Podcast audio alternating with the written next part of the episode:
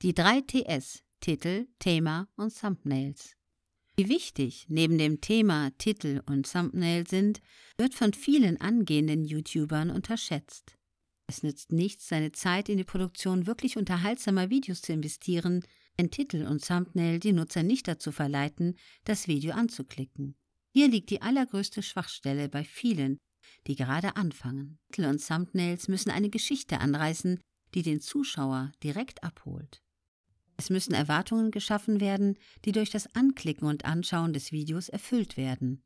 Nur so verdient man sich eine aktive Zuschauerschaft, die nicht nur klickt, sondern auch lange schaut und im besten Fall wiederkommt. Von Keywords hingegen hält Engelshove nicht allzu viel.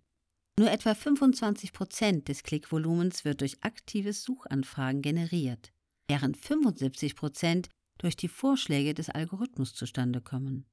Und der Algorithmus bevorzugt diejenigen, die qualitative Klicks generieren, also solche, die möglichst lange verweilen und nicht gleich wieder abspringen, weil der Inhalt des Videos nicht mit ihrem durch den Titel und Thumbnail geschaffenen Erwartungen übereinstimmt.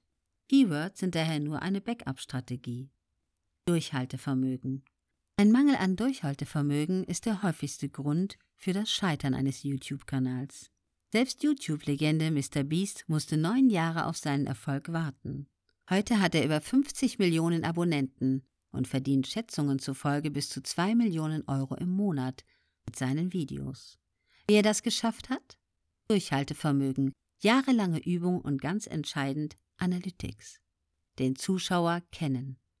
Der Wendepunkt auf dem Weg zum Erfolg stellte sich bei Mr. Beast ein, nachdem er begonnen hatte, wie besessen die Performance seiner Videos zu analysieren. YouTube gibt dir von allen sozialen Netzwerken die besten Analytics in die Hand, so Engelshove. Aber viele verstehen das nicht oder haben keine Lust, sich damit auseinanderzusetzen. Eine verpasste Chance. Denn nur indem man lernt, was die eigenen Zuschauer gerne sehen und was nicht, lernt man immer bessere Videos zu produzieren, die immer höhere qualitative Klickzahlen erreichen.